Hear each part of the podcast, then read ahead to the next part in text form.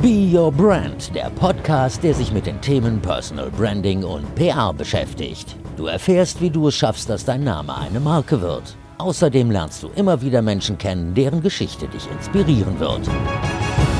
Willkommen zu dieser neuen Podcast-Folge von Be Your Brand. Schön, dass du dabei bist. Auch wenn es heute mal um ein etwas ernsteres Thema, aber um ein ganz, ganz, ganz, ganz wichtiges Thema geht. Also fangen wir anders an. Ich bin ja ein großer Fan von sozialen Medien, soziale Netzwerke, digitale Medien, alles total super fürs Personal Branding. Dass ich das so sehe, ist jetzt keine Überraschung, aber es hat halt alles zwei Seiten. Und eine Gefahr, die wir auf keinen Fall kleinreden sollten, ist halt der Hass, der durchs Internet so schnell verbreitet werden kann, dass wir manchmal überhaupt nicht mehr hinterherkommen. Und damit meine ich nicht, dass mal ein kritischer Kommentar unter einem LinkedIn-Post steht oder unter einem Instagram Beitrag, sondern mir geht's jetzt um richtiges Cybermobbing und genau darum oder darüber handelt diese Folge. Mein Gast ist Liana Kagwa und sie war 2020 Kandidatin bei GNTM, also bei Germany's Next Topmodel und ist da sogar bis ins Finale gekommen. Und sie war einer Cybermobbing-Welle, würde ich sagen, ausgesetzt, die sie vollkommen überrollt hat.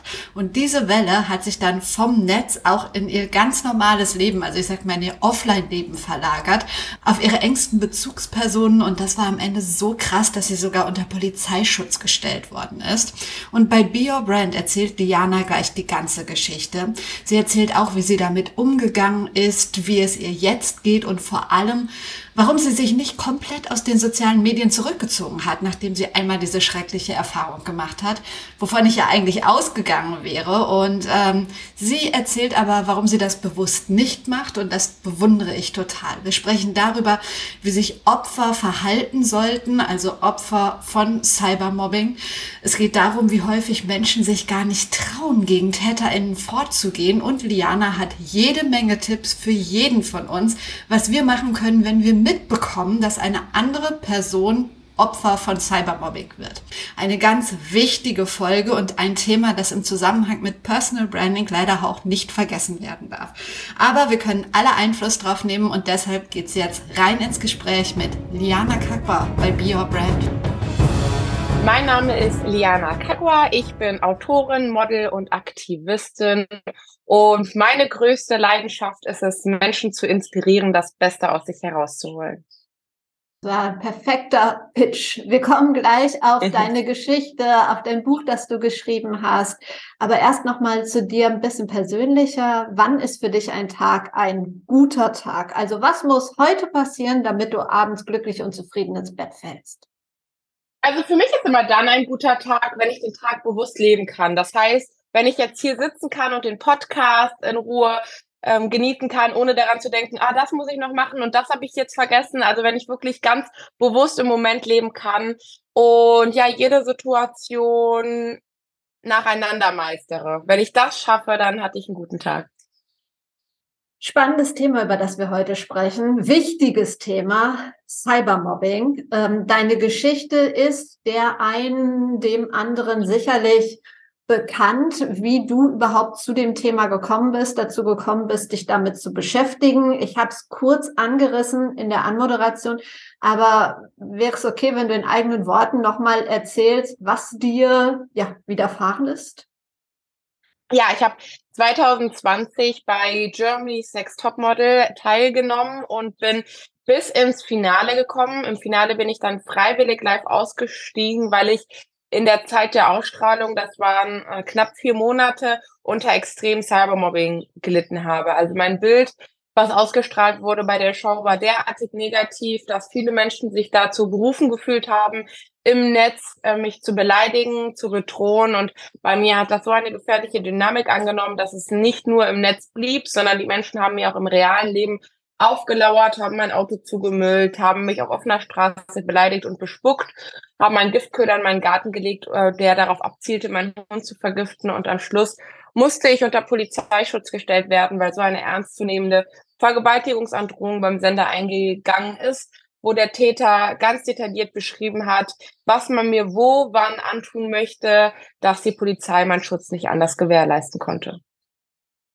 Unfassbar. Was war der Moment, in dem das anfing, wo du die, die erste, weiß nicht, Nachricht bekommen hast, den ersten Kommentar. Ähm, hast du das irgendwie ein bisschen erwartet oder bist du aus allen Wolken gefallen? Ähm, also man muss, äh, also um das so ein bisschen zu verstehen, das ist tatsächlich ein ganz komplexes Thema und lässt sich jetzt schwer so in ein, zwei Minuten runterbrechen, aber ich versuche es trotzdem mal. Ähm, die Show wird bis auf das Finale, das ist das Einzige, was live ist, wird sie vorgedreht. Das heißt, zwischen der allerersten Ausstrahlung, also der ersten, allerersten Folge und der Aufnahme der allerersten Folge liegt ein ganzes halbes Jahr. Ähm, es war also alles im Kasten oder fast alles im Kasten, als die Show angefangen hat, die Sendung auszustrahlen. Und ähm, es ist so, dass wir während der Ausstrahlung kein Handy haben, beziehungsweise nicht während der Ausstrahlung, während des Drehs kein Handy haben. Ich glaube, als wir mein, als ich das Handy wieder zurückgekommen bekommen haben, lief gerade die, die dritte Folge oder die vierte Folge lief gerade an. Das heißt, war noch ganz, ganz am Anfang von der Ausstrahlung. Und es war für mich persönlich fast unmöglich, sowas auch nur im Ansatz zu erahnen, weil die Geschichten, die bei Germany's Next Topmodel erzählt werden, oder sagen wir mal so, die Geschichten, die im Reality-TV erzählt werden, sind keine voll ausgezählten Geschichten. Das sind vielleicht ein Aus Ausschnitt aus einer Geschichte oder es ist vielleicht ein Zusammenschnitt von einer Geschichte, aber es ist nie so, wie ich es wahrgenommen habe oder so wie wir es wahrgenommen haben beim Dreh. Ist auch einfach ganz einfach dem geschuldet, dass nicht die Zeit da ist, um jede Geschichte zu Ende zu erzählen. Das liegt jetzt gar nicht unbedingt, unbedingt äh, zwingend in einer bösen Absicht, aber man kann halt diese Zeit nicht, wenn man ähm, drei Tage lang filmt und äh, man hat um die 30 Stunden Bildmaterial, ist logisch, dass man nicht 30 Stunden ausstrahlen kann. Genau, das daher wusste ich nicht, wie man es zusammenschneidet und ähm, Germany's Next Topmodel beziehungsweise Reality TV ähm, baut gerne Rollen aus. Das heißt, jeder Mensch ist meistens von allem ein bisschen was. Das heißt, jeder ist mal zickig, aber auch mal gut gelaunt. Jeder hat mal einen guten Tag, mal einen schlechten Tag. Aber ähm, bei Reality TV achtet man darauf, dass man halt ein, einen bestimmten Charakterzug ausbaut. Und so hat man es häufig, dass es immer die sogenannte Quotenzickel gibt. Und äh, 2020 wurde ich dazu auserkoren, aber ohne meines Wissens. Das heißt, es hat mich total unverhofft getroffen. Du hast gesagt, es war ungefähr die dritte äh, Folge, die ausgestrahlt wurde, als du dein Handy wiederbekommen hast. War es da schon, also äh, ist es da schon richtig angerollt oder war so die dritte Staffel die erste, wo die sich gedacht haben, so jetzt ähm, machen wir mal aus ihr die Zicke, weil es gut ist für die für die Quote? Oder äh, lief das da schon zwei Wochen mit diesem ganzen Mobbing? Ja, äh, das ist tatsächlich eine sehr, sehr spannende Frage. Ähm, dadurch, dass ich so weit gekommen bin, die Show inszeniert immer zum Ende der Staffel, also meistens ist es die Folge vorm Finale, bei uns war es die zwei Folgen vorm Finale, ähm, inszeniert sie immer einen Überraschungsbesuch der Familie.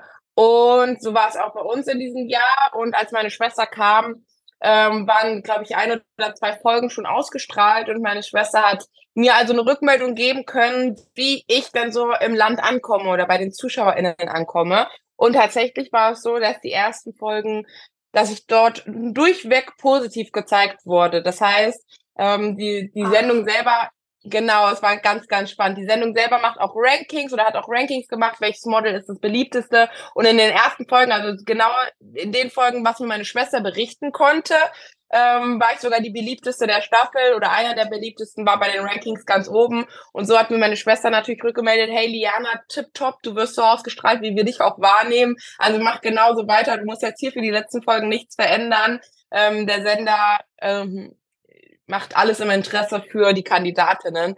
Und dann habe ich natürlich in den letzten Folgen ähm, mich ganz normal verhalten, wie ich es die Wochen, Monate davor auch gemacht habe. Und genau in dem Moment, und das ist wirklich vom Timing fast nicht zu leugnen. Äh, also es ist, das Timing ist nicht zu leugnen, aber es ist schon fast nicht zu leugnen, dass das Timing überraschend gut platziert war. Genau in dem Moment, wo alles abgedreht wurde, habe ich mein Handy wiederbekommen. Wir haben dann nochmal so einen extra Beitrag ge gedreht für Red, also sind nochmal gemeinsam nach Jamaika geflogen und genau in diesem Flug, es war ein acht-Stunden-Flug nochmal nach Jamaika, lief die vierte Folge an, dann die dritte oder die vierte Folge und das war auch die erste Folge, in der ich dermaßen in Ungnade gefallen bin, aber wirklich von jetzt auf gleich dass ich äh, ja auf, jetzt auf gleich schwersten Hass im Netz ausgesetzt war. Und dann hat es mich natürlich doppelt hart getroffen, weil ich ja erst äh, durchweg positiv war und überhaupt gar nicht damit gerechnet hat, dass ich das Blatt überhaupt nochmal so um 180 Grad wenden kann. Total. Was war denn dann die auslösende äh, Szene für die Zuschauer, sich so auf dich zu stürzen? Das kann ich leider so genau selber gar nicht sagen, weil ich ja, wie gesagt, im Flieger saß und die Folge nicht sehen konnte. Ich habe aber dann direkt ähm, am Flughafen in Jamaika meine Familie natürlich angerufen und gesagt, sag mal, was ist denn da passiert? Warum hassen mich äh, die Menschen so? Und dann hat meine Familie gesagt, dass wohl eine ungünstige Streitsituation mit einer Mitkonkurrentin ausgestrahlt wurde, wo es den Anschein gemacht hat, als ähm, ja, als hätten wir großen Streit gehabt, ähm, was sehr interessant war, weil mit der Mitkonkurrentin habe ich mich bis zuletzt mit am besten verstanden. Wie hast du dann reagiert? Hast du versucht, dich zu verteidigen? Hast du gar nicht reagiert? Hast du äh, blockiert die Menschen? Ähm, ja, wie bist du vorgegangen? Im ersten Moment habe ich erstmal drüber geschmunzelt, weil das, was die Menschen da über mich geschrieben haben, das war so fernab von dem, wie ich mich selber, ähm, 21 Jahre, glaube ich, war ich, oder 23 Jahre, wie ich mich selber äh, in diesen 20 Jahren wahrgenommen habe. Also ich dachte mir wirklich, also wirklich ungelogen, im allerersten Moment dachte ich mir, Leute, ich bin noch zwei Monate dabei, wartet erstmal ab, bis ihr den Rest von mir seht, dann seht ihr schon, dass ich genau das Gegenteil bin von dem, was sie schreibt. So naiv und doof war ich noch in dem Moment, dass ich das wirklich dachte, weil ich ja auch weiß, was ich so die letzten zwei, drei Monate gemacht habe, was bestimmt für mich in, für, für mein Gefühl zu 80 bis 90 Prozent positiv war, wo ich nicht davon ausgehen konnte, dass man diese wenigen zehn Prozent, äh, an denen ich vielleicht auch mal schlechte Momente habe, aneinander rein könnte und äh, da, da den ZuschauerInnen ein Gefühl geben könnte, als würde man meine ganze Geschichte erzählen. Das, das hätte, ich nicht für möglich gehalten. Deswegen habe ich erst noch geschmunzelt, es noch abgetan und erstmal einfach gedacht, wartet ihr erst mal ein, zwei Wochen ab, dann liebt ihr mich schon. Aber war nicht so. Nein, das war ganz im Gegenteil. Es wurde von Ausstrahlung zu Ausstrahlung nur noch schlimmer und äh, mein Charakterzug der aggressiven Zicke wurde nur noch mehr ausgebaut. Also da hat man kaum, kaum eine Minute von mir gesehen, die nicht diesem Charakterzug ähm, entsprochen hat. Also es war kaum was von dem zu sehen, von, von meinen Erinnerungen, die ich an die Zeit hatte können wir uns alle, die das jetzt hier hören, könnten sich wahrscheinlich nicht mal im Ansatz vorstellen, wie du dich dann von Woche zu Woche gefühlt haben musst, wenn immer mehr auf dich da eingeprasselt ist. Wie bist du damit umgegangen? Also hast du irgendwann gar nicht mehr ins Handy geguckt? Also Menschen entwickeln dann ja irgendeine Strategie, um sich in irgendeiner Art und Weise zu schützen. Was hast du gemacht? Äh, also für mich gab's überhaupt gar keinen Schutzraum, weil bei mir war der Hass so enorm. Ich meine, wir sprechen hier von drei Millionen Zuschauerinnen, die Germany's Next Top Model damals in meiner Staffel jede Woche erreicht hat. Ähm, dann war es auch noch mitten in Corona-Zeiten, das heißt, die Leute hatten sehr viel Zeit, sie waren zu Hause, es war der allererste Lockdown. Und für mich gab es kein Entrinnen, weil selbst wenn ich mein Handy ausgemacht habe, wurde meine Mutter beleidigt, wurde meine Familie beleidigt, wurde ich auf offener Straße beleidigt, wurden, äh, wurde ich von meinem Arbeitgeber oder von meiner Arbeitgeberin angeschrieben, wurde ich von meinen Kommilitoninnen angeschrieben. Also dieser Hass hat einfach für mich an keiner Tür Halt gemacht. Und von daher gab es in den ersten Momenten oder sagen wir sogar in den ersten Monaten keine Schutzmaßnahme, die ich ergriffen ha habe, die in irgendeiner Art und Weise mir geholfen hat, hat aber auch den Grund gehabt, dass ich überhaupt gar keinen Namen für diesen für dieses Phänomen hatte. Ich wusste nicht im ersten Moment, dass das Cybermobbing ist. Ich habe nicht gedacht, oh Leute, das ist äh, die seelische Gewalt und was soll das? Nein, bei mir war es ja noch viel schlimmer. Es kam ja jede Woche auch wieder ähm, eine Folge, die ganz zentral mich auch zum Mittelpunkt gemacht hat, äh, bei Germany's Next Top Model, wo ich ein, eine Version von mir gesehen habe, die ich nie wahrgenommen habe an mir. Das heißt, es hat auch eine Form des Gaslighting stattgefunden und eine Form von, Moment mal ganz kurz, wer bin ich eigentlich? Bin ich die, die ich dachte, die ich bin, oder bin ich diejenige, die im Fernsehen ausgestrahlt wird? Und vielleicht habe ich mir und der ganzen Welt ja die letzten 20 Jahre nur was vorgemacht und in Wirklichkeit bin ich ein ätzender Mensch. Und spätestens in dem Moment, wenn du über Monate lang jeden einzelnen Tag von Hunderten bis Tausenden Menschen ähm, die schlimmsten Hassnachrichten, die schlimmsten Beleidigungen bekommst, nicht nur du, sondern deine ganze Familie, fängst du irgendwann an, zumindest mal darüber nachzudenken, ob die Menschen nicht recht haben könnten mit dem, was sie schreiben. Ob es nicht vielleicht sein kann, anstatt dass ich die Einzige bin, die im Recht ist und die ganzen tausend Menschen irren sich, vielleicht ist es ein bisschen logischer, dass die tausend Menschen im Recht sind und ich bin die Einzige, die sich irrt. Das ist dann irgendwann so eine verdammt doofe, aber in, in dem Moment logische Schlussfolgerung, die man als betroffene Person äh, trifft. Und das hatte dann zur Folge, dass nicht nur die Auswirkungen in meinem Leben hinsichtlich der Hater schlimmer wurde, sondern auch die psychischen, die psychischen Auswirkungen ähm, auf meine Seele. Das heißt, ich wurde depressiv, ähm, ich konnte nicht mehr schlafen, ich konnte nicht mehr essen, ich konnte nicht mehr aufräumen, nicht mehr duschen, ich hatte Bauchschmerzen und Albträume und das hat bei mir in Suizidgedanken gegipfelt. Wie hat dir die Produktionsfirma und vor allen Dingen der Sender Pro7, wie haben die dir geholfen? Wie haben die dich unterstützt? Ähm, ja, sie hatten einen Psychologen mir an die Seite gestellt, ähm, an, an den ich mich wenden konnte. Ich, also es war aber kein externer Psychologe, das heißt, es war jetzt nicht einfach irgendein Psychologe, sondern es war ein Psychologe, der angestellt war von der Produktionsfirma beziehungsweise von dem Sender, bei wem genau weiß ich jetzt nicht. Ähm, dementsprechend ähm, war er nicht ganz unparteiisch oder hat auf mich keinen unparteiischen Eindruck gemacht. Und wenn ich mit diesem Psychologen gesprochen habe, ging es weniger darum, wie ich jetzt meine Psyche stark machen kann, um das auszuhalten oder um ähm, ja um nicht depressiv zu werden, sondern mehr äh, wie funktioniere ich jetzt noch so, dass es äh, für die Sendung in dem bestmöglichen Sinn ist. Also wie schaffe ich es dann doch noch am Finale teilzunehmen und wie mache ich dann doch noch Magazinbeiträge und Fernsehbeiträge, obwohl ich tausendmal gesagt habe, ich möchte nichts mehr mit dem Sender drehen. Also er war dann, der Psychologe war dann immer derjenige, der mich dann doch noch beredet hat, ähm, dann doch noch mal den einen oder anderen Fernsehauftritt zu machen, den ich überhaupt nicht machen wollte. Und so ähm, hat das dazu geführt, dass ähm, die psychologische Betreuung nur alles noch schlimmer gemacht hat, als dass es das besser gemacht hat. Ähm, genau. In dem Moment, als ich da, also der Sender hat mir auch immer wieder be gesagt, beziehungsweise Mitarbeitenden von, von dem Sender oder so habe ich zumindest wahrgenommen, mhm. ähm, dass ich nicht an die Öffentlichkeit gehen soll, weil sonst Nachahmungstäter noch mit aufs, ähm, noch mit auf blöde Ideen gebracht werden. Das heißt, ich habe auch ganz, ganz lange vor der Öffentlichkeit geschwiegen, was für mich ein Riesenproblem war, weil so haben sie immer weitergemacht, weil sie gar nicht wussten, was überhaupt passiert und wie sehr mich der Cybermobbing trifft.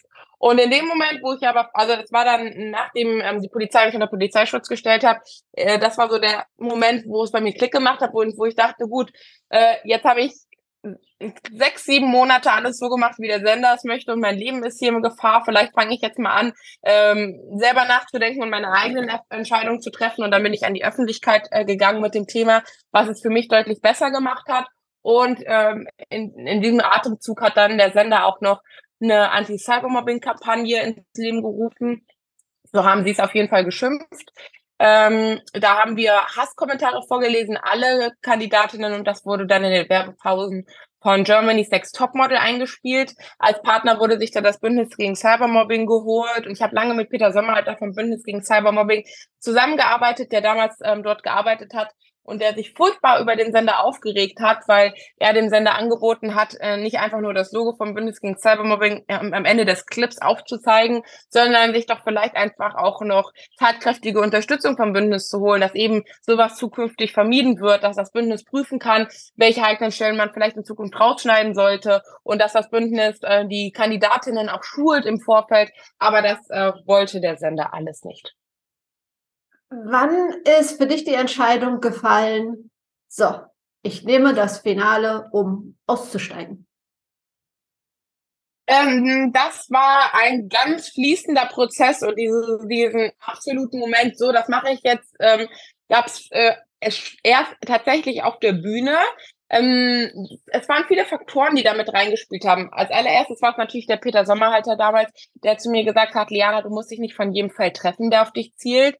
Und ich fand das am Anfang ehrlich gesagt ziemlich undankbar, weil ich dachte, Peter, wenn, wenn da steht, meine Mutter äh, ähm, ist die größte Hure und ich bin der größte Fickfehler von allen und äh, am besten wir sterben, meine ganze Familie stirbt und wird ausgelöscht, dann ist das doch kein Fall, der auf mich zielt, sondern das ist ein Fall, der ist schon abgeschossen und der hat schon getroffen in meinem Herzen. Aber im Laufe der Zusammenarbeit mit Peter habe ich immer mehr verstanden, was er damit meinte. Ich kann nicht entscheiden, was Menschen über mich sagen und was Menschen über mich denken und was Menschen über mich schreiben. Das kann ich nicht. Ich kann niemanden, äh, ich kann niemanden schütteln und sagen, hör auf, sowas zu schreiben. Aber ich kann entscheiden, wie ich darauf reagiere. Ich habe nicht die Macht zu entscheiden, was andere denken über mich, aber ich habe die Macht zu entscheiden, ob ich mich davon definieren lasse. Und wenn man den Gedanken zu Ende denkt und sagt, okay, nur ich entscheide, was ich wert bin, nur ich entscheide, wer ich sein möchte, dann lasse ich doch auch nicht eine Heidi Klum entscheiden, ob ich ein Topmodel bin oder nicht, sondern dann kann auch ich das selber für mich entscheiden, ich möchte Model sein und daran setze ich alles und dafür brauche ich keine Heidi Klum, die das für mich entscheidet. Und ich wollte mich von dieser Show in keinster Art und Weise mehr definieren lassen, weder von der Show, weder von Heidi Klum, noch von den Hatern, die mich gewinnen oder verlieren sehen wollen. Ich wollte meine Entscheidung selber treffen. Und ähm, ich habe noch kurz vorm Finale Kontakt gehabt mit äh, Simi Kowalski, mit der Gewinnerin ähm, ein Jahr vorher, äh, die auch sehr gelitten hat nach der Teilnahme von Germany's Next Topmodel, aber aus anderen Gründen. Und ähm, die hat mir dann nochmal gesagt, Liana, du hast noch eine letzte große Bühne und die solltest du nutzen. Und da war mir dann klar, als sie das gesagt hat, das stimmt. Und ich wusste nicht, was Cybermobbing ist, bevor es mir passiert. Das heißt, das ist ein Thema und davor 2020 hat kein Mensch über Cybermobbing gesprochen. Kein einziger Mensch. Das war ein Thema, da wollte keiner drüber reden. Und da habe ich gesagt, gut, wenn da kein Mensch drüber spricht, dann mache ich ich habe die Möglichkeit, nochmal für vor drei Millionen Menschen von einer riesen Zuschauerschaft ein Zeichen gegen Cybermobbing zu setzen. Und dann nutze ich diese Bühne und mache das. Ähm, dass es am Ende daraus hinaus, darauf hinausläuft, dass ich aus dem Finale aussteige. Die Entscheidung ist tatsächlich erst im Finale gekommen, weil in meiner Rede sage ich, ähm, und deswegen höre ich auf mein Herz und deswegen habe ich im Finale auch auf mein Herz gehört. Was sagt es mir? Möchte ich möchte ich weitermachen und versuchen zu gewinnen oder möchte ich überhaupt gar kein Teil mehr dieser Show sein? Und das war alles, alles an mir hat geschrien, raus aus der Show, raus aus dieser Show. Ich möchte keine, keine Sekunde mehr diese Show und dieses Format unterstützen. Gab es irgendwann nachher den Moment, wo du gesagt hast oder für dich gedacht hast, Mann, das hätte ich jetzt auch noch durchziehen können? Nein, keine. Also ich habe tausendmal mehr gewonnen, indem ich dieses Statement gesetzt habe, anstatt, also es hätte, selbst wenn ich Erste gewesen äh, wäre, hätte ich nicht so viel gewonnen, weil das hat mir natürlich eine, eine also das hat dem Ganzen nochmal so ein Druck, also so eine Wichtigkeit gegeben, wenn ich, weil es war wirklich, und das darf man auch nicht unterschätzen, seit der allerersten Staffel von Germany's Next Topmodel, 14 Jahre, war GNTM mein größter Traum, wirklich. Und dass ich da im Finale stehe, da bin ich ja meinem Traum einfach wirklich zum Greifen nah. Und dass ich sage, obwohl ich 14 Jahre diesen Traum hatte, reichen mir diese drei Monate Erfahrung oder diese vier Monate Erfahrung der Ausstrahlung, ähm, da, dass ich dieses Statement setze. Und das hat dem Ganzen nochmal eine ganz andere Dimension von Wichtigkeit ähm, verlangt. Und vor allen Dingen war es für mich ein Befreiungsschlag. Das war mal was, was ich selbst in der Hand hatte. Und vor allen Dingen hatte ich selbst in der Hand zu entscheiden, wie gehe ich hier. Das entscheide ich und das entscheidet nicht die Show klitzekleine Unterbrechung. Hier im Personal Branding Podcast wollte ich dich nochmal darauf hinweisen, wenn du an deiner eigenen Personenmarke arbeiten möchtest, wenn du sagst, Mensch, ich würde auch gerne ein bisschen sichtbarer mit dem, was ich kann, mit dem, was ich zu bieten habe, ich möchte gerne mein LinkedIn-Profil auf den aktuellen Stand bringen. Ich würde gerne vielleicht erstmal so ein bisschen mein Thema herausarbeiten, würde gerne wissen, wo und wie ich sichtbarer werden kann und mit welchen Menschen ich mich dafür am besten vernetze und so weiter und so weiter, dann melde dich doch gerne bei mir. Lass uns einfach mal ganz unverbindlich über ein 1 zu 1 Coaching reden, in dem wir wirklich ganz intensiv an deinen Themen und Herausforderungen arbeiten, sodass du schnell dein Ziel, dein nächstes Level erreichen wirst. Und hier geht es jetzt weiter mit Liana Kakwa bei Be Your Brand. Du hast gerade gesagt, also dass wir uns das gar nicht vorstellen können, dass das ein ganz ernstes Thema ist. Wenn wir dich jetzt so sprechen hören, dann sieht man eine mega selbstbewusste Frau und so, aber ähm, du warst depressiv, du hattest Suizidgedanken. Also das ist ja wirklich alles richtig, richtig, richtig schlimm. Und das geht ja auch nicht mit einem Fingerschnippen weg. Wie lange hast du gebraucht, bis es dir wieder ja gut ging und du Kraft hattest, ähm, so richtig jetzt dein Leben wieder äh, anzupacken und für deine Themen rauszugehen, loszugehen? Äh, also tatsächlich war oder ist immer noch meine ganze, also meine ganze Arbeit mit meinem Verein Love Always Wins e.V. für mich noch ein Teil meiner Therapie. Also für mich sind diese Workshops in den Schulen und die Veranstaltungen, die ich führe und leite, tatsächlich jedes Mal noch ein Stück weit Verarbeitung, weil ich setze mich enorm mit meiner eigenen Geschichte auseinander, ich setze mich enorm mit meinem Thema auseinander. Ähm, ich spreche natürlich auch viel mit SchülerInnen über dieses Thema, das heißt, ich bin auch immer wieder in Austausch mit anderen Betroffenen. Plus natürlich die Arbeit, äh, die ich in den letzten Jahren gemacht habe mit den ganzen großen Playern auf diesem Gebiet, sprich Uport, Hate Aid, ähm, Rechtsanwalt Jun, der Renate Künast äh, bei der Facebook-Klage vertreten hat, Professor Dr. Schaltauer, der schon im Gremium von Angela Merkel zum Thema digitale Sicherheit saß. Also mit den ganzen Menschen und Organisationen, mit denen ich gesprochen habe, hat mir geholfen, die Mechanismen dahinter auch zu verstehen und mich auch abgrenzen zu können und zu verstehen, okay, hinter Cybermobbing steckt auch teilweise eine Dynamik und ein Mechanismus, der gar nichts mit mir zu tun hat, sondern die Menschen machen das gar nicht, weil sie mich unbedingt so scheiße und blöd finden, sondern weil, weil in ihrem Leben ähm, eine Ordnung fehlt, die sie wiederherstellen wollen, weil sie, weil sie das so witzig finden, weil sie sich an diesen Spaß und an dieser, an diesen Gruppen, an dieser Gruppendynamik beteiligen wollen. Und das alles hat mir geholfen, mich selber davon zu distanzieren und zu differenzieren. Aber ähm, das Ganze hat, also ich habe mindestens zwei Jahre gebraucht, bis ich wirklich wieder sagen konnte, ich stehe hinter dem, was ich tue und was ich mache. Also ich hinterfrage nicht jeden einzelnen Schritt von mir, weil ähm, so ging es mir jetzt ein paar Jahre lang in jeder Situation, in jede neue Bekanntschaft, in jede neue Freundschaft, die ich gekommen bin, habe ich mich enorm abgewertet. Ich habe äh, alles hinterfragt, was ich mache. Ich mache, ich mochte nichts an mir, weder äußerlich noch vom Charakter.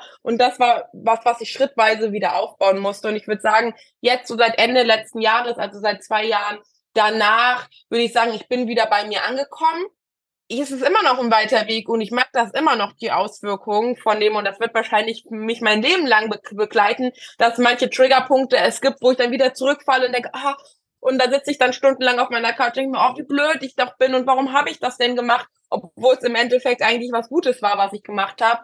Ähm, aber ich habe die, ich habe mittlerweile, ähm, ja, wie, wie sagt man, ich habe ähm, Mechanismen gefunden, damit umzugehen. Also ich weiß jetzt, was mache ich in dem Moment, was hilft mir gut. Ich gehe spazieren, ich gehe meditieren, ich mache Sport und ähm, das war für mich ganz wichtig. Aber es ist ein sehr, sehr langer Kampf und tatsächlich hätte ich mir selber, deswegen arbeite ich ja auf dem Gebiet, wirklich, ich war auch vor Germany's Next Top Model so ein selbstbewusster Mensch. Also es gab wahrscheinlich in meinem Freundeskreis kaum jemanden, der so selbstbewusst war wie ich. Und dass es mich, die ja so gefestigt ist, die auch so einen festen Background hat, eine tolle Mama, eine tolle Familie, viele Geschwister und dass es mich so treffen konnte und ich war halt auch schon Anfang 20, ich war keine 16, 17 und dass es mich so treffen konnte, dass ich so in den Grundpfeilern meines Charakters gezweifelt hat, habe, ähm, das hat mir gezeigt, wie gefährlich Cybermobbing einzustufen ist. Du sagst, du gehst in Schulen, du machst ganz viel, du hast einiges davon aufgezählt, kann man auch in deinem Buch nochmal lesen oder findet man im Netz, was du machst. Wenn du mit Schülern und Schülerinnen redest über dieses Thema, ähm, welche Tipps gibst du denn mit an diejenigen, die betroffen sein könnten? Also kann ich mich wehren? Wenn ja, wie? Ähm, sollte ich das direkt am Anfang machen? Also. Also, ähm, ja, natürlich. Es gibt viel, was man machen kann und was man machen sollte. Ähm, als erstes gibt es natürlich die Möglichkeiten, die man hat auf Social Media oder die einen die Plattform geben. Sprich, äh, was ich immer sage, wichtig ist, die Beweise zu sichern, sie aber danach auch zu löschen, gerade wenn sie öffentlich unter deinem Profil stehen, weil ähm, der Mensch ist jemand, der schwimmt gerne mit dem Strom, stehen viele Hasskommentare unter deinem Bild, sind Leute, die vorhaben, sowas zu schreiben, eher animiert, auch einen Hasskommentar zu hinterlassen und Menschen, die eigentlich vorhaben, was Nettes zu schreiben, trauen sich dann nicht, weil sie Angst haben, auch zur Zielscheibe zu werden. Das heißt, ähm, nachdem man die Beweise gesichert hat, auf jeden Fall rauslöschen, dann die Person melden ähm, die Person blockieren. Es gibt auch ähm, verschiedene äh, Filter, die man, also Kommentarfilter, die man schon im Vorfeld setzen kann. Äh, beispielsweise ähm, rassistische Kommentare oder viele rassistische Kommentare, die ich damals bekommen habe, die sind jetzt unmöglich bei mir zu kommentieren. Ich habe äh, Wörter wie Affe, ähm, und, äh, und sowas äh, komplett rausgestrichen. Also sowas kann man bei mir überhaupt gar nicht mehr kommentieren. Solche Möglichkeiten hat man. Aber natürlich ist es auch wichtig, ähm, persönlich zu gucken, wie gehe ich psychisch damit um und wie sind da die Auswirkungen auf meine Psyche. Was man natürlich sagen muss, ähm, kein Öl mehr ins Feuer gießen, sprich, sich nicht auf Diskussionen mit den, mit den TäterInnen einlassen, das führt zu gar nichts. Nicht diskutieren und auch nicht irgendwelche Stories machen, ach, ist mir eh scheißegal, was ihr alle schreibt, weil dann fühlen die äh, Täter sich noch animiert, noch mehr und noch heftigere Kommentare zu schreiben, damit es auch irgendwann dich wirklich trifft. Das heißt, da einfach komplett ignorieren. Meine Schwester sagt auch immer, Ignoranz ist Dominanz und damit hat sie auch wirklich recht aber natürlich auch ähm, selber wichtig ist, dass ich darüber spreche, dass ich es eben nicht mit mir selbst ausmache. Nur jede zweite betroffene Person spricht über den Cybermobbing, den er oder sie bekommt. Und das hat natürlich auch was damit zu tun, ich weiß es selber aus eigener Erfahrung, dass man sich unheimlich schämt, weil man sich ja denkt, ja gut, wenn meine Nase doch nur kleiner wäre, wenn ich doch nur eine andere Stimmlage hätte, wenn ich ein bisschen größer oder ein bisschen kleiner wäre, dann würden die Leute mich nicht hassen. Und das ist ähm, aber ein absoluter Fehlgedanke, weil die Menschen finden immer einen Grund, jemand anderen fertig zu machen. Und es liegt nicht an mir, sondern es liegt an der Person, die mich fertig macht. Das heißt, bitte, bitte nicht dafür schämen und sich Hilfe suchen. Entweder bei den Eltern, bei den Freunden, bei Geschwistern, bei Schulsozialassistenten, bei den LehrerInnen oder natürlich auch bei den Hilfestellen wie Uport, Hate Aid, Nummer gegen Kummer. Das sind auch immer, ähm, immer Stellen, an die man sich wenden kann, wo ähm, man auch definitiv dort auch Hilfe bekommt. Und dann ähm, sage ich auch immer, was mir enorm geholfen hat, ist den Fokus auf das Positive zu lenken. Wie gesagt, ich habe halt nun mal nicht die Macht zu entscheiden, dass da die, diese Menschen ähm, sowas schreiben, selbst wenn es verboten ist. Aber ich habe die Macht zu entscheiden, dass ich mich auf das Positive fokussiere, dass ich mich auf eine nette Nachricht fokussiere oder dass ich sage, hey, ich gehe jetzt mit meiner Freundin einen Kaffee trinken oder ich gehe jetzt mit meiner Freundin was tanzen und ähm, darauf konzentriere ich mich. Und bei ganz, ganz schlimmen Beleidigungen und Bedrohungen auf jeden Fall den Weg zur Polizei oder zur Staatsanwaltschaft oder zum Anwalt gehen für jede Hörerin, jeden Hörer, viele davon oder ich behaupte mal alle, treiben sich relativ viel im Netz rum, auf den unterschiedlichsten Plattformen. Ähm, wie sollte ich reagieren, wenn ich mitbekomme, dass jemand anders Opfer ist? Sollte ich mich einschalten? Wenn ja, wie sollte ich mich einschalten? In den Kommentaren ähm, sollte ich direkt an äh, ja Du hast so viele Vereine genannt, mich dahin wenden an die Polizei. Was ist dein Tipp? Wie verhalte ich mich, wenn ich was mitbekomme? Einfach weggucken, sage ich mal, ist ja das Falscheste, was wir tun können. Definitiv. Und wir als äh, Zuschauende haben sogar mit eigentlich die größte Macht, die wir haben, weil ohne Zuschauende würde Cybermobbing und Mobbing nicht funktionieren. Und äh, meistens ist das ja der, der größte Anteil und vor allen Dingen meistens ähm, sind das auch Menschen, die eben nicht damit einverstanden sind, dass dieser Mobbing stattfindet, die sich aber halt nicht trauen oder auch aus einer Hilflosigkeit nicht wissen, was sie machen sollen. Ähm, was natürlich nie verkehrt ist, aber was man nicht, was auch nicht zwingend nötig ist, ist natürlich dem, dem, dem Hater zu schreiben, hey, finde ich nicht in Ordnung, dass du sowas schreibst. Das ist aber eine große Hürde für viele Menschen, weil der Hater wird dann gleich aufmerksam auf mich und das kann mir, kann mir dann das Gleiche passieren. Das heißt, was man stattdessen machen kann, ist die betroffene Person stark machen. Man kann auch einen Kommentar verfassen unter das Bild und sagen, hey, ich finde das Bild super oder ich sehe das anders als äh, viele, viele Meinungen hier. Oder dass man einfach äh, auch schreibt, ähm, ähm, jeder darf seine Meinung haben, aber ähm, nicht beleidigend werden. Also dass man einfach sich klar positioniert unter dem Bild, ohne dass man eine, äh, eine Person direkt anspricht, dass man einfach nur Positionen bezieht und die betroffene Person unterstützt und stark macht. Man kann der betroffene Person aber auch eine direkte Nachricht schreiben. Ich ähm, stelle mir das zum Beispiel vor, dass es eine Klasse ist und ähm, da gibt es ein Mädchen, Mädchen oder ein Junge, was immer wieder fertig gemacht wird. Wenn man dann natürlich vielleicht öffentlich was schreibt, könnte es auch da sein, dass der sagt, ey, was schreibst du hier denn sowas? Dass man da auch die Möglichkeit hat, eine Direktnachricht zu schreiben. Wir haben aber auch alle die Möglichkeiten, diese Person zu melden und das sollten wir auch. Also wirklich immer lieber auch einmal zu viel melden. Manchmal weiß man ja gar nicht, oh, ist das überhaupt Cybermobbing? Ist das überhaupt ein Grund zu melden? Es macht nichts. Das wird sowieso nochmal geprüft. Das heißt, lieber einmal zu viel gemeldet als einmal zu wenig. Und dann natürlich auch ähm, Hilfe holen. Wenn man merkt, es ist wirklich ganz schlimm, dann bitte auch ähm, LehrerInnen ein, einschalten und das ist kein Petzen, sondern das ist äh, äh, Zivilcourage tatsächlich, Zivilcourage beweisen, was sehr wichtig ist für die gesamte Gesellschaft. Das heißt auch wirklich da eine Lehrerin vielleicht mal mit einschalten und sagen, hey, ich habe da mitbekommen, hier wird jemand ähm, ähm, sehr stark fertig gemacht und ich möchte, dass der Person geholfen wird oder zumindest mal drauf geguckt wird. Ich habe in der Vorbereitung ein Interview von dir gelesen oder gehört, ich weiß es gar nicht mehr. Das fand ich interessant, dass du gesagt hast, dass du in Schulen oft sehr, sehr schnell merkst, wer Opfer ist, dadurch, dass sie dann Tränen in den Augen bekommen, wenn du erzählst und so weiter. Merkst du auch oder hast du schon mal gemerkt, wenn da so ein Täter vor dir sitzt und wie erkennst du das und gehst damit um oder stellt man das nicht fest? Das ist total spannend und am Anfang äh, äh von meiner, von meiner, von meinem Verein Love Always Wins haben mir das damals sogar ähm, die Organisation gesagt, mit denen ich zusammenarbeite, dass man das innerhalb von fünf Minuten irgendwann merkt. Und mittlerweile, es hat ein halbes Jahr gedauert. Und also wenn ich anfange, meine Geschichte innerhalb von fünf Minuten, sehe ich das sofort. Ich sehe das daran, wenn ich meine Geschichte erzähle und ähm, sie ist ja auch wirklich sehr, sehr dramatisch in alle, in alle Hinsichten. Erstens, weil mir die Auswirkungen auf meine Seele sehr extrem waren, aber natürlich ähm, die Auswirkungen auch des Mobbings sehr extrem waren.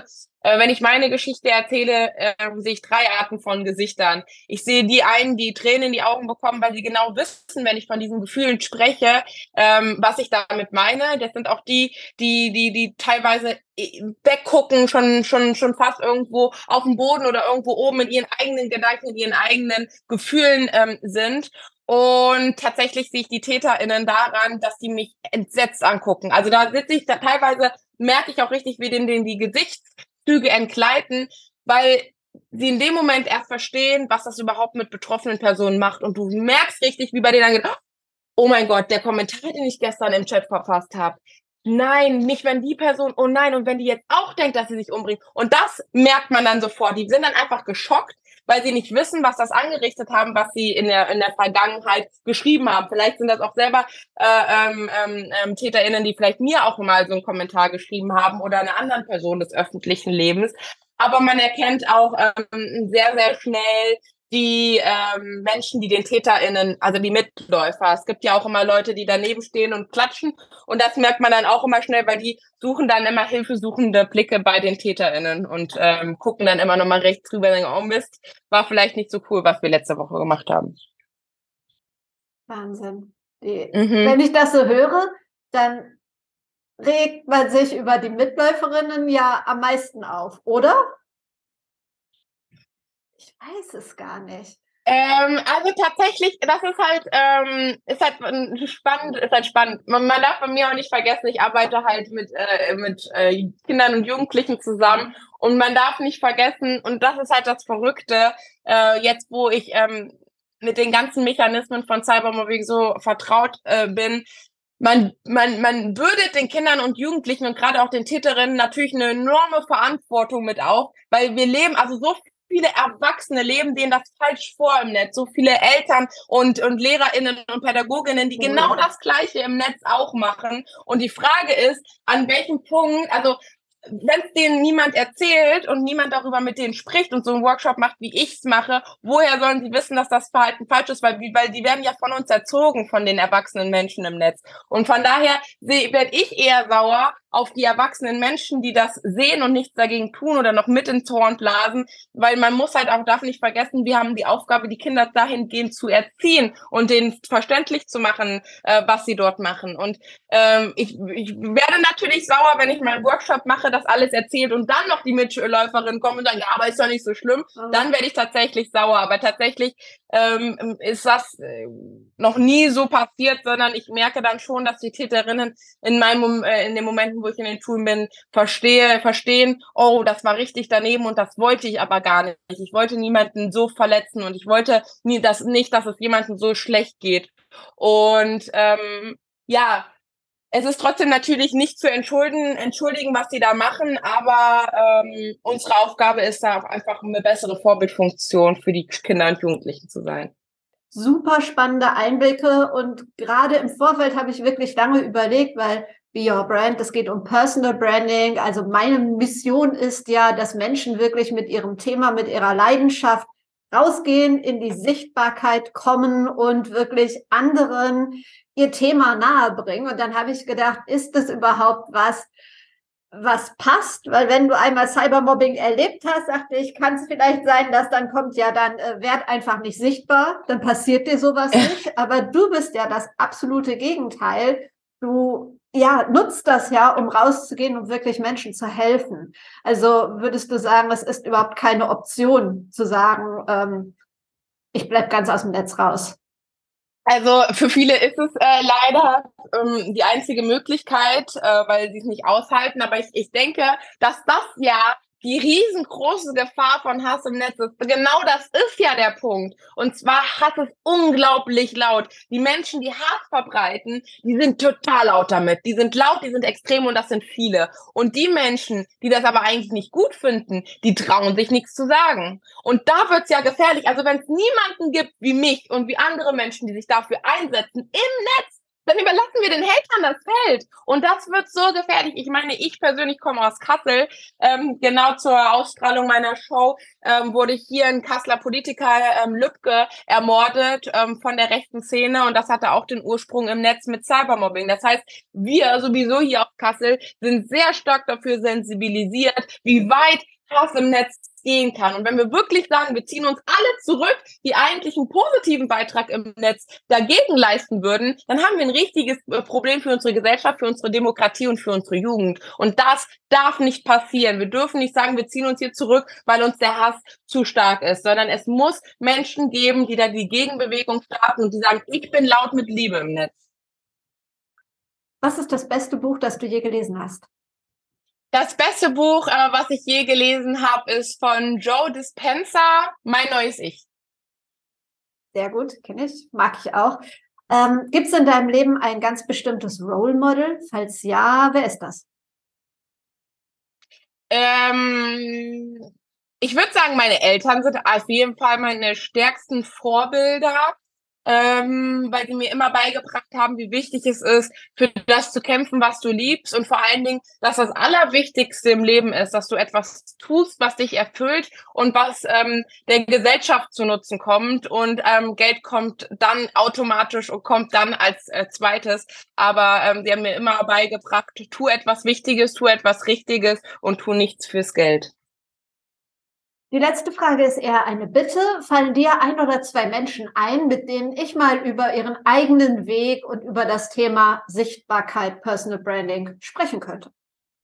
Ja, wenn du noch nicht mit ihr gesprochen hast, dann ähm, glaube ich, Mo Asumang ist da auch ein sehr äh, könnte eine sehr, sehr spannende Gesprächspartnerin sein. Sie hat selber habe ich kennengelernt, ähm, da waren wir mal in der gleichen Stadt, ganz zufälligerweise für einen Workshop.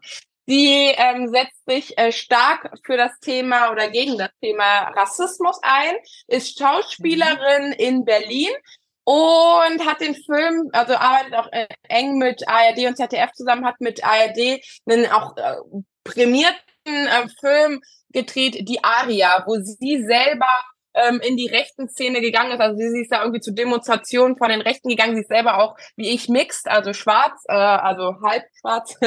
Und ähm, genau, ähm, sie setzt sich halt auch da stark für das Thema Sichtbarkeit an und vor allen Dingen, sie hat einen ganz anderen Weg, ähm, mit so Menschen, mit solchen Hatern umzugehen. Sie geht nämlich offen in die Kommunikation mit denen, was ich auch sehr, sehr spannend finde und was, glaube ich, nicht viele Menschen äh, leisten können. Das ist mir auf jeden Fall eine, die mir noch einfällt und was mir noch einfallen würde, Marianne. Würde mir auch noch einfallen, ist auch aus Berlin.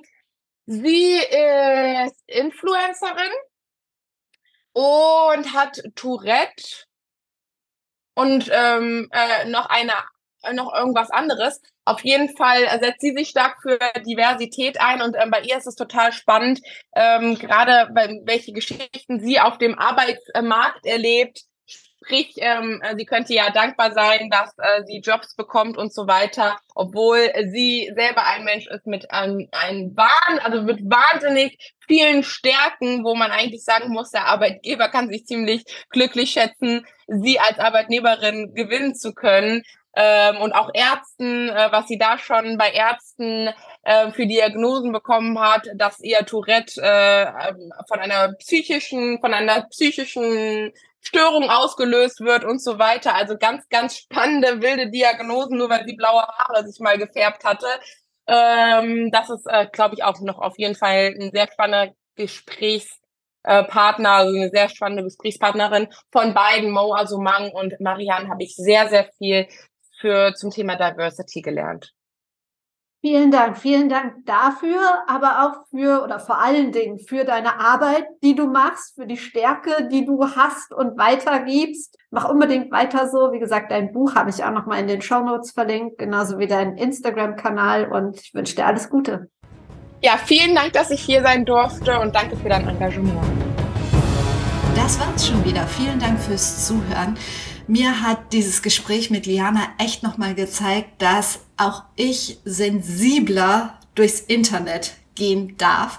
Und ich hoffe oder würde mir wünschen, dass der und die ein oder andere von euch jetzt auch sagt, hm, ich gucke da lieber zweimal hin, wenn ich so das Gefühl habe, da geschieht jemandem Unrecht und ähm, dass wir, dass jeder von uns auch wirklich einschreitet. Sobald irgendetwas sich komisch anfühlt, sobald wir das Gefühl haben, hey, da wird jemand zum Opfer oder da könnte jemand zum Opfer von Cybermobbing werden.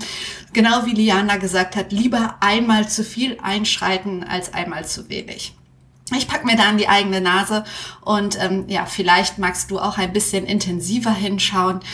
Ich finde, Liana hat uns die Augen geöffnet und ähm, ja, dass wir da alle noch ein bisschen mehr an uns arbeiten dürfen. Ansonsten wollte ich dir noch sagen, dass du, wenn du an deiner eigenen Personenmarke arbeiten möchtest, wenn du sagst, Mensch, ich würde auch gerne ein bisschen sichtbarer mit dem, was ich kann, mit dem, was ich weiß, sodass andere mich auch als Expertin oder Experte wahrnehmen, dann melde dich gern bei mir. Lass uns einfach mal unverbindlich über ein 1 zu 1 Personal Branding Coaching reden. Und ansonsten hören wir uns hier wieder am Donnerstag. Bis dahin, trau dich rauszugehen. Ich glaube an dich.